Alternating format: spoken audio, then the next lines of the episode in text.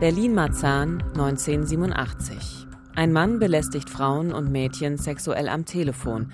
Doch nicht nur deswegen haben die Familien im Bezirk Angst. Der anonyme Anrufer stiftet Kinder zum Mord oder Selbstmord an. Im Visier. Verbrecherjagd in Berlin und Brandenburg. Ein Podcast von RBB 24. Mit Theresa Sickert. Die eine große Leidenschaft für Podcast und spannende Geschichten hat und mit Uwe Madel. Ja, dem Mann, der uns die Geschichten mitbringt. Ehrenkommissar bei der Polizei Brandenburg und seit fast 30 Jahren Autor und Moderator bei Täteropferpolizei, dem Kriminalreport des RBB. Bei uns geht es heute um einen Mann, der über einen Zeitraum von etwa anderthalb Jahren immer wieder bei Familien angerufen hat und am Telefon versucht hat, die Kinder zu lebensgefährlichen Taten zu überreden. Bei uns geht es heute um den Telefontäter von Berlin-Marzahn. Ja, das ist eine Geschichte, die uns bei Täteropferpolizei nie als Fahndungsfall beschäftigt hat, weil das alles ja schon in der Endphase der DDR passiert ist. Aber ich habe dann gut 20 Jahre später eine Reportage über diesen Fall gemacht. Und das waren Recherchen und Dreharbeiten, die mich noch heute sehr berühren, weil das, was der Ende der 80er Jahre in Marzahn passiert ist, wirklich unglaublich war. Und weil ich auch gemerkt habe, wie sehr Kinder und Eltern, die damals betroffen waren, noch heute darunter leiden. Und ich will jetzt mal eine Triggerwarnung aussprechen. Sollte jemand, der damals von diesem Täter manipuliert wurde, zuhören und in Sorge sein, dass dieser Podcast ihn heute belasten könnte, dann besteht jetzt noch die Chance, auszuschalten. Also, das ist heute ein wirklich besonderer Fall. Gut, dass Sie wieder bei uns sind.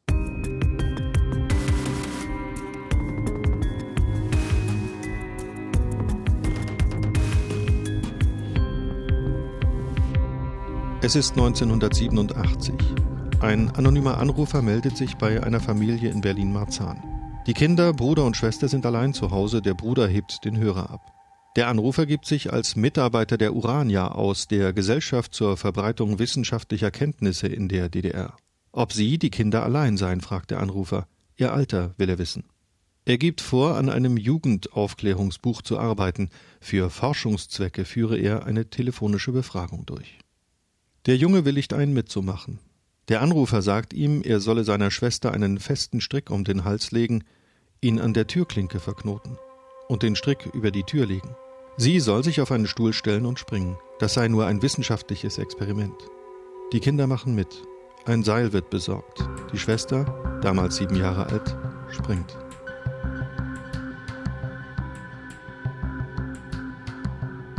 Ja, das klang jetzt wie der Ausschnitt aus einem Krimi-Hörbuch, aber das ist wirklich genauso passiert im Februar 87 in Marzahn. Und es war nicht der einzige Anruf dieser Art. Etwa anderthalb Jahre lang sorgte ein unbekannter Mann für große Angst und Verunsicherung. Er rief offenbar wahllos Telefonnummern an und wenn er Frauen am Telefon hatte oder Kinder, dann begann er mit seinem perfiden Spiel. Manche der Angerufenen legten gleich wieder auf, aber in vielen Fällen gelang es ihm, seine Opfer zu manipulieren und zu missbrauchen. Wie er das schaffte, das werden wir heute erzählen und natürlich auch, was aus dem kleinen Mädchen und ihrem Bruder geworden ist. Berlin-Marzahn war ja eine sogenannte Großwohnsiedlung der DDR. Also das heißt, dass man hier innerhalb kürzester Zeit ein ganzes Stadtviertel aus dem Boden gestampft hat. Also das ist ja damals in vielen Städten so passiert und so entstand eben auch in den 70er und 80er Jahren im Osten Berlins die seinerzeit größte Plattenbausiedlung. Und hier irgendwo in diesem Labyrinth der immer gleichen Plattenbauten war also ein gefährlicher Serientäter unterwegs. Er rief immer wieder an aus einer anderen Telefonzelle. Ja, zunächst begannen die Anrufe von einem Privatanschluss und dann stieg der Täter in der Tat auf Telefonzellen um, was die Fahndung nach ihm natürlich erschwerte. Deshalb musste schnell gehandelt werden, aber die große Frage war natürlich, wie. So ein Telefontäter war etwas völlig Neues in der DDR und nicht nur dort. Das erzählt uns Bernd Mamuller, der damals in Ostberlin bei der Polizei das Dezernat 10 geleitet hat das für die Aufklärung von schweren Verbrechen und Serienstraftaten verantwortlich war. Es war wirklich eine sehr schwierige Situation, weil auch derartige Straftaten, das muss ich mal hier erwähnen, äh, zu diesem Zeitpunkt äh, weder bei uns bekannt waren noch im, im, gesamten europäischen Raum. Wir haben uns da schon entsprechend fachkundig gemacht. Äh, nur in den USA gab es ähnliche Fälle zur damaligen Zeit. Das heißt, man konnte also erstmal auch auf keine konkreten Erfahrungen zurückgreifen, wie man jetzt mit dem Täter umzugehen hat. Aber eins war klar, die Polizei musste hier dringend handeln. Und das macht ja auch noch ein anderer Fall deutlich, der zu dieser Serie gehört. Da geht es um zwei Brüder, die wir jetzt einfach mal Armin und Ludwig nennen für unsere Folge. Ja, diese beiden Jungs, die waren damals elf und sieben Jahre alt. Im Oktober 86 ruft der Mann bei ihnen zu Hause an es war ein Freitagnachmittag, so gegen 14.30 Uhr. Die Eltern sind noch auf der Arbeit und die Jungs allein zu Hause. Der Mann also ruft an und checkt erstmal, ob die Kinder wirklich alleine sind. Und dann erzählt er ihnen wieder die Legende von der Urania. Eigentlich seien die beiden ja eingeladen gewesen zu einem Test, aber er hätte ja umsonst auf sie gewartet, obwohl das alles mit der Mama abgesprochen war. Deshalb müsse er jetzt einen Test am Telefon machen, aber auch das sei mit der Mama schon geklärt. Ja, und Armin und Ludwig, die glauben tatsächlich diese Geschichte. Genau, und äh, der Täter macht dann also weiter. Äh, die Brüder sollen sich ausziehen und sie sollen ihren Penis reiben. Dann soll Ludwig den Penis seines großen Bruders in den Mund nehmen und umgekehrt. Und immer wieder erkundigt sich der Anrufer, ob denn der Penis schon steif werde. Die Jungs sollen ihm das dann alles ganz genau erzählen und beschreiben, das sei ja alles schließlich ein wissenschaftliches Experiment. Und schließlich verlangt der Anrufer, der kleine Bruder, der Siebenjährige, soll dem Großen in den Penis beißen und der Große soll gleichzeitig dem kleinen Bruder die Gurgel zudrücken. Genauso hat er das damals formuliert. Also ich finde es unglaublich und ich finde es schrecklich, dass das so passiert ist. Aber jetzt stellt sich mir vor allen Dingen auch erstmal die Frage, hat der Bruder, hat Armin das dann auch tatsächlich gemacht? Also hat er seinem Bruder an den Hals gefasst und zugedrückt? Ja, er hat das getan. Die Manipulation dieses Täters war so stark und so wirksam, aber zum Glück hat er nicht mit großer Kraft zugedrückt, obwohl der Mann am Telefon das genauso mhm. wollte. Armin hat immer wieder gesagt, er könne das nicht tun, er könne das einfach nicht machen, seinem Bruder so an die Gurgel gehen. Dann wurde der Mann am Telefon sehr ernst und hat gesagt, wenn Armin das jetzt nicht tue, was er von ihm verlange, dann würde der kleine Bruder sterben. Wie krass. Ja, was ein unglaublicher Druck, ja. ne, der da aufgebaut worden ist. Der kleine Armin, elf Jahre alt, also war dann so klug, einfach so zu tun, als ob er sich an die Anweisungen hält, als ob er ganz fest und ganz lange zudrückt. Und als der Anrufer dann fragte, ob der kleine Bruder schon blau aussieht im Gesicht, hat er einfach Ja gesagt. Ja, und dann hat der Anrufer aufgelegt. Also man muss sagen, erstmal, Gott sei Dank war dieser Junge so schlau in dem Moment einfach diesem Anrufer, vor dem er ja offensichtlich auch Angst gehabt hat, da das einfach vorzuspielen, was der hören wollte, was ja völlig abartig ist und auch wahnsinnig bedrückend, schon alleine das nur zu hören in der Schilderung. Und das, also ich, es macht mich auch ein bisschen fertig, muss ich ehrlich sagen. Und das Furchtbare ist ja, wir wissen ja, das war nicht der einzige Anruf dieser Art, ja. Also es gab viele Anrufe in dieser Zeit. Und es war also klar, es ist jetzt nur eine Frage der Zeit, bis dieser Mann, der dort anruft, mit seinem perfiden Plan, also Kinder in den Tod zu treiben, auch Erfolg haben könnte. Also Uwe, du hast mit der Familie gesprochen, mit deren Geschichte wir heute begonnen haben, das Mädchen. Auch bei Ihnen hat ja der Mann 1987 angerufen. Hat das Mädchen überlebt? Auch hier zum Glück ja. Ich habe die Familie 20 Jahre nach der Tat getroffen, also die Schwester, die da mit sieben Jahren und einem Strick um den Hals auf dem Stuhl stand und ihre Mutter. Und ich muss sagen, ich habe das damals komplett unterschätzt. Ich dachte, das ist lange her und das kleine mhm. Mädchen schon lange eine erwachsene Frau. Aber diese Familie hat bis heute mit den psychischen Folgen dieser Tat zu kämpfen, vor allem mit der Frage, was wäre wenn? Was wäre, wenn es anders gelaufen wäre? Was wäre, wenn der Täter aus seiner Sicht Erfolg gehabt hätte? Deshalb bin ich umso dankbarer und habe wirklich großen Respekt, dass mir Mutter und Tochter ihre Geschichte erzählt haben. Der Bruder, der vom Anrufer auf so furchtbare Weise manipuliert wurde, kann bis heute nur schwer darüber reden. Mhm. Wir hören deshalb zuerst die Tochter und dann die Mutter. Am Anfang war es wirklich so, dass er meinen Bruder aufgefordert hat, ähm, eine Schnur zu holen, die er selber mit bloßen Händen nicht zerrissen kriegt. Also sie sollte möglichst stabil halt sein, kräftig. Und diese Schnur sollte äh, mein Bruder halt mir um den Hals legen und ich sollte auf den Stuhl klettern und er sollte die Schnur über die Wohnzimmertür drüberlegen und hinten, also von hinten an der Türklinke befestigen. Und er sollte dann den Stuhl ähm, wegziehen. Ich habe so eine Erinnerung, dass ich mich auch mächtig an dem Stuhl festgeklammert habe und glaube ich da auch schon, weiß ich nicht, geweint habe, ich weiß es nicht. Ähm, und dann kann ich mich halt daran erinnern, dass ich nach unten gefallen bin und glaube ich auch kurz weggetreten war.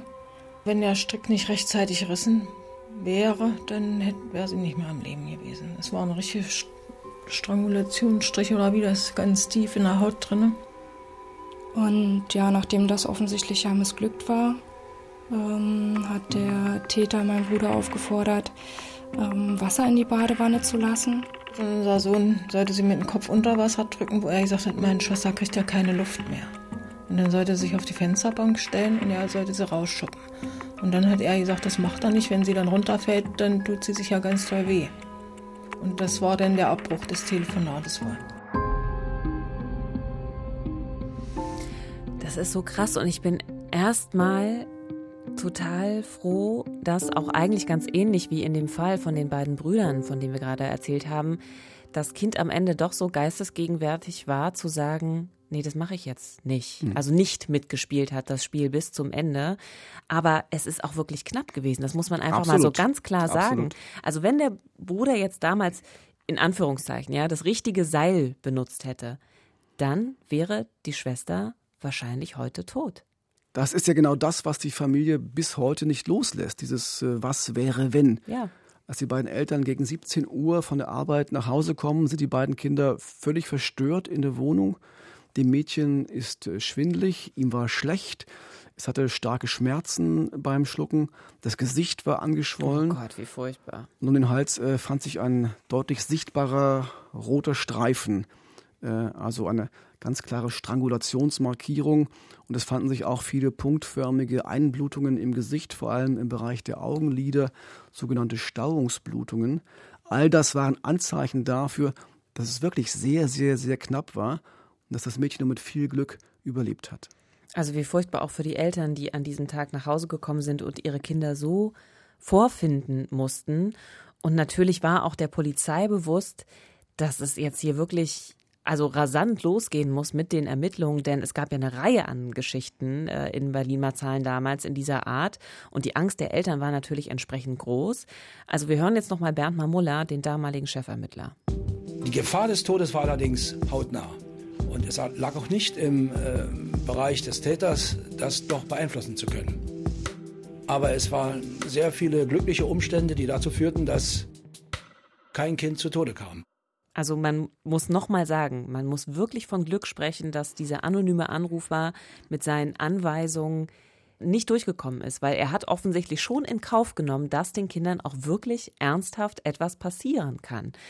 Uwe, weiß man denn, was er so alles von den Kindern verlangt hat? Also wie weit gingen diese furchtbaren Fantasien, die er da geäußert hat am Telefon? Ja, in den alten der Polizeiakten können wir nachlesen, dass er immer wieder verlangt hat, dass die Kinder bei sich oder ihren Geschwistern sexuelle Handlungen vornehmen und das angeblich alles im Auftrag der Wissenschaft. Das war meist der Anfang. Und dann ging es häufig weiter in den Bereich, wo es dann lebensgefährlich wurde.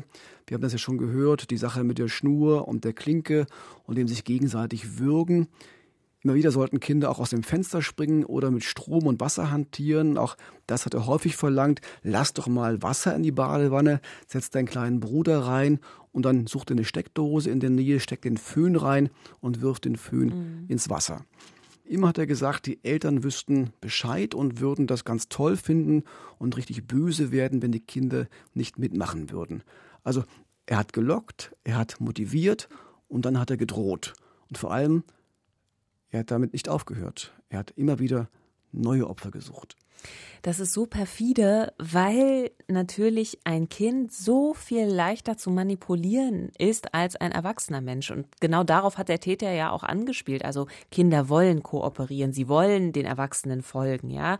Und dementsprechend war es natürlich auch für den Täter besonders leicht, sie auszunutzen. Und das ist wirklich, wirklich schlimm. Aber es waren ja tatsächlich eben auch nicht nur Kinder, die äh, von diesem Mann dort äh, missbraucht worden sind, die der Telefontäter angerufen hat. Er hat ja auch bei Frauen angerufen, bei Mädchen angerufen. Was hat er denen denn für Anweisungen gegeben? Na, da wurde sehr schnell die sexuelle Komponente seiner Anrufe klar.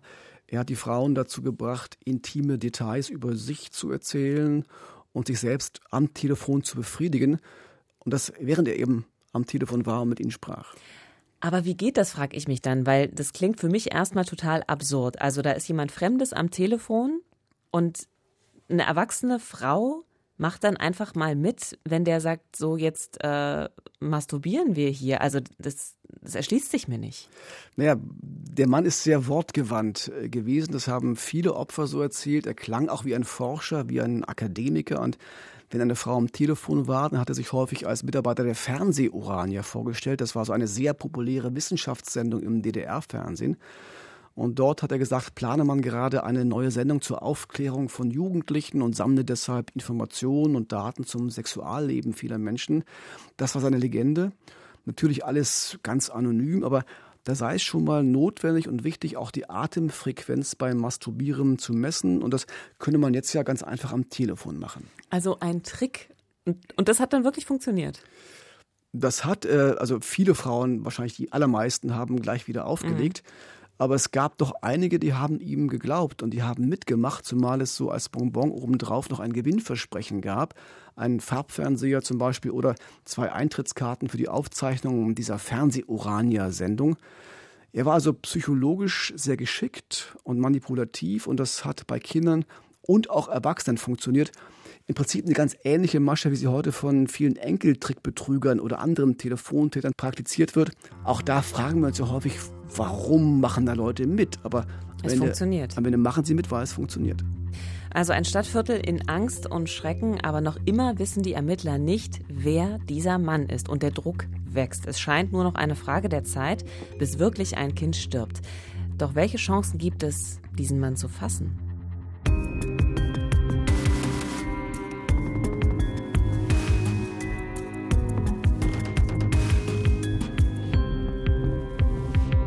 Mitte der 80er befiehlt ein Mann am Telefon Kindern sich oder ihre Geschwister umzubringen.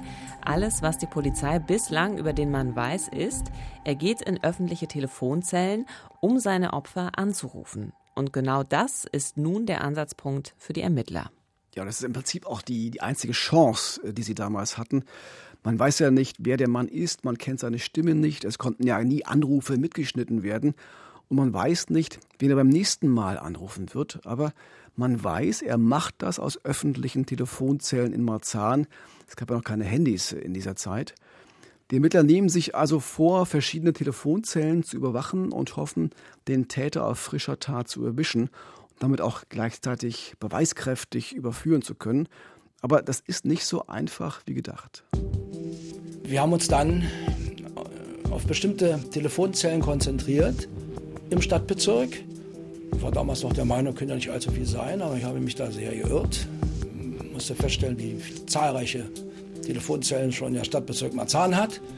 Das äh, schränkte natürlich unsere Bewegungsmöglichkeit wieder ein. Denn so wie äh, das oftmals gedacht wird, da wird alles überwacht und damals mit Video und das war noch gar nicht vorhanden. Ähm, so einfach ist das nicht.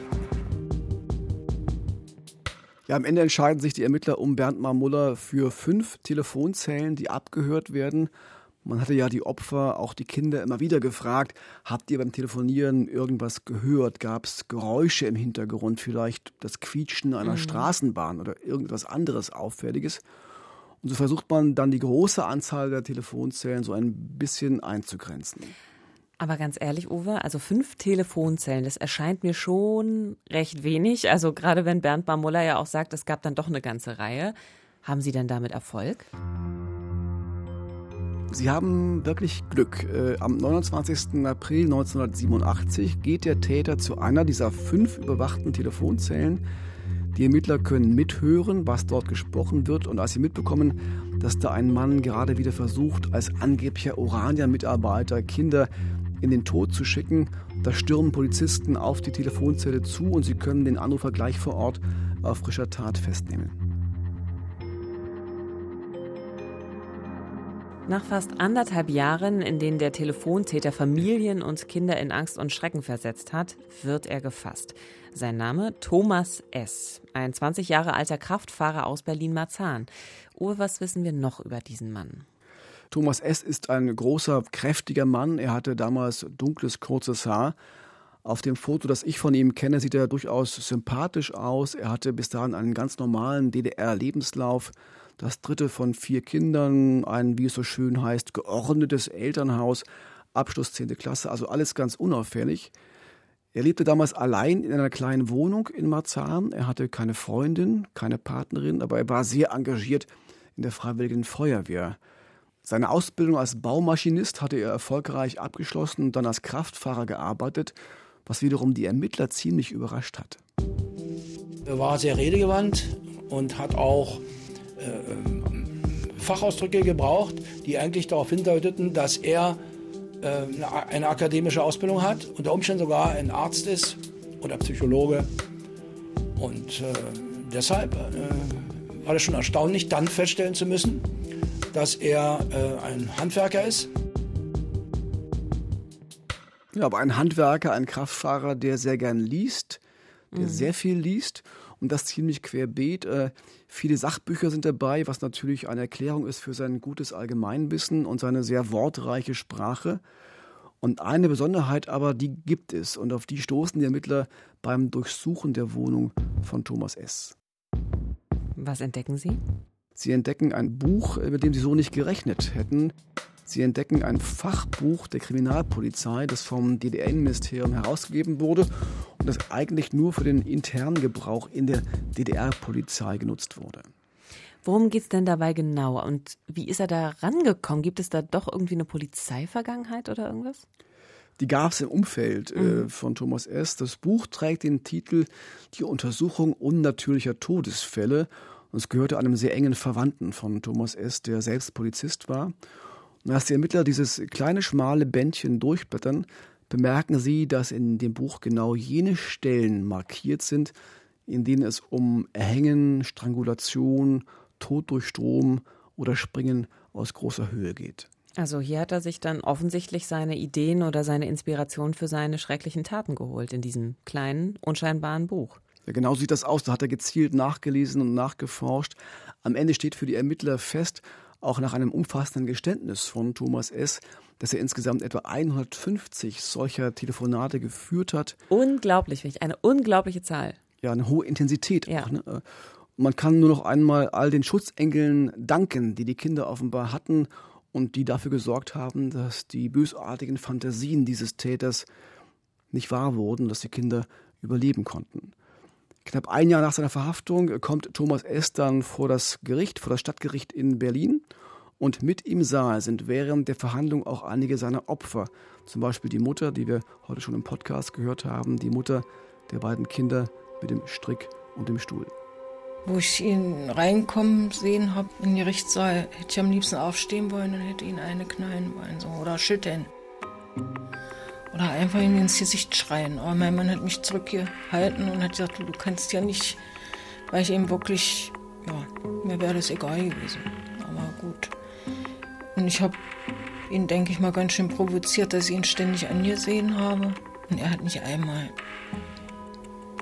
gesagt, irgendwas jetzt gezeigt, irgendeine Reue. Also ich habe da nichts gesehen. Ende April 1988 verurteilt das Stadtgericht Berlin Thomas S. wegen mehrfachen versuchten Mordes zu 13 Jahren Gefängnis. Der Staatsanwalt hatte 15 Jahre beantragt.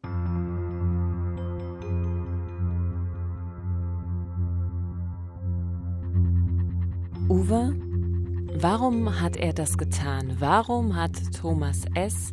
einen möglichen Tod so vieler Kinder billigend in Kauf genommen? Das ist und bleibt wie so oft ein Rätsel. Es gibt das, was man an der Oberfläche sehen kann und es gibt das, was vielleicht wirklich dahinter steckt, was da drunter steckt. Auch die Ermittler um Bernd Muller zweifeln an dem, was sie von Thomas S. selbst zum Tatmotiv zu hören bekommen.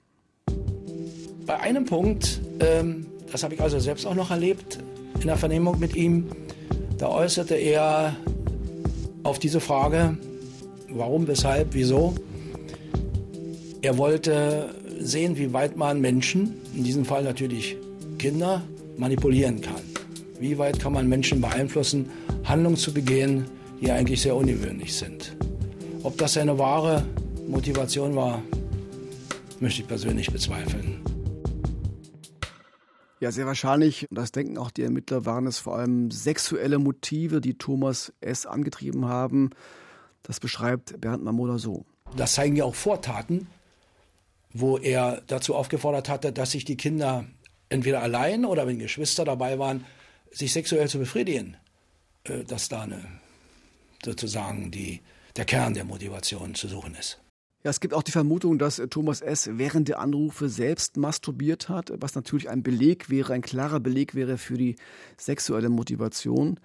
Er hatte bis zum Tag seiner Verhaftung noch nie eine richtige Freundin und nach eigenen Angaben auch nur einmal Sex, und zwar während seiner Schulzeit. Auch das spricht für eine sexuelle Komponente seiner Taten.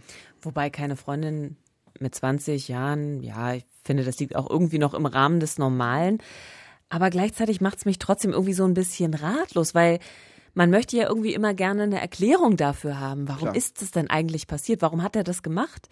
Und oder warum wird auch jemand so? Ja, warum ist gerade Thomas S. dieser Mann geworden? Und manchmal da weiß man das einfach nicht. Also, ja, man weiß es einfach nicht. Man kann es ahnen, man kann es aber nicht belegen. Ne? Ja. Das ist genau der Punkt. Und was ist aus diesem Thomas S. dann geworden? Also Thomas S. profitiert sehr vom Ende der DDR, denn von den 13 Jahren muss er nur fünf absitzen. Im nun vereinten Deutschland wird das alte DDR-Urteil aufgehoben, weil nach bundesdeutschem Recht zur Tatzeit für ihn noch das Jugendstrafrecht gültig war. Das heißt, er wird bereits 1993 wieder aus dem Gefängnis entlassen. Danach zieht er zurück in seinen alten Kiez in Marzahn in ein Hochhaus.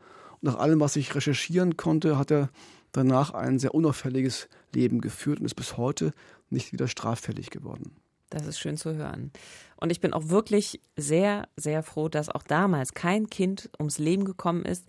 Aber, das hast du ja vorhin schon angedeutet, viele Opfer haben auch bis heute immer noch mit Angstattacken zu kämpfen oder anderen psychischen Problemen. Also man kann, auch wenn niemand zu Tode gekommen ist, diese Taten absolut nicht unter den Tisch kehren. Auf gar keinen Fall. Für den Täter ist das im Prinzip alles Vergangenheit, alles längst abgehakt. Der hat seine Strafe abgesessen, der mhm. lebt einfach weiter. Für viele Opfer ist es nicht so. Dieses traumatische Erlebnis, das hat ihr Leben verändert und einige sogar eine Zeit lang wirklich aus der Bahn geworfen.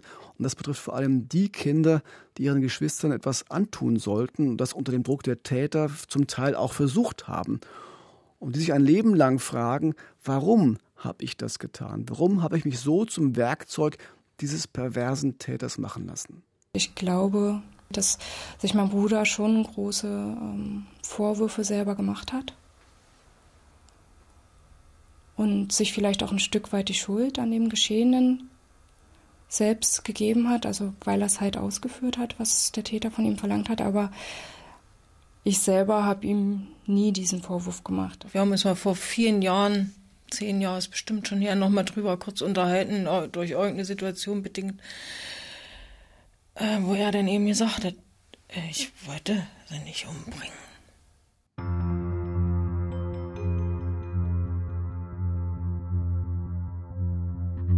Der Fall des Telefontäters von 87 hat seine Spuren hinterlassen. Und dieser spektakuläre Fall ist Anfang der 90er auch verfilmt worden. In einem ARD-Polizeiruf 110 mit dem Titel Mit dem Anruf kommt der Tod. In dem Film kommt tatsächlich ein Junge ums Leben. Das ist ja Gott sei Dank in unserer wahren Geschichte nicht passiert. Nee, das war sicher eine dramaturgische Zuspitzung der Drehbuchautoren. Im Film ist der Täter auch etwas älter. Er wurde von Jörg Schütt aufgespielt und auch viele andere Details haben mit dem realen Geschehen wenig zu tun. Aber dafür ist es ja ein Film, der noch dazu in der Nachwendezeit spielt, aber dafür eben sehr gut die Stimmung in Berlin-Marzahn Anfang der 90er Jahre einfängt. Und ich finde, es ist auch ein ganz typischer Polizeiruf 110, weil der eben so ohne viel Getöse auskommt, ohne viel Action. Also es ist irgendwie alles sehr, sehr realitätsbezogen. Ja, so ein bisschen wie bei uns, genau. Theresa, im Podcast. Hier gibt es echte Kriminalfälle und das ohne viel Tamtam, -Tam, sondern dicht dran am Fall und genau so, wie es wirklich war. Und ich hoffe sehr, dass alle, die uns heute gehört haben, das auch diesmal so empfunden haben.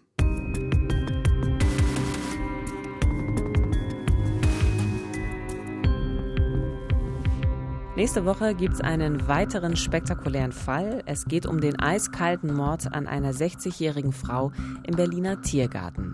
Vielen Dank fürs Zuhören. Wir sind im Visier Verbrecherjagd in Berlin und Brandenburg. Wenn es Ihnen gefallen hat, abonnieren Sie gerne unseren Podcast und wir freuen uns auch über eine gute Bewertung. Ich hoffe, Sie können heute Nacht gut schlafen. Ja, das hoffe ich ebenfalls. Wissenschaftler sagen ja, das Böse ist vor allem die Abwesenheit von Empathie. Also egal, was Sie heute tun, seien Sie empathisch. Das Leben ist zu kurz, um böse zu sein.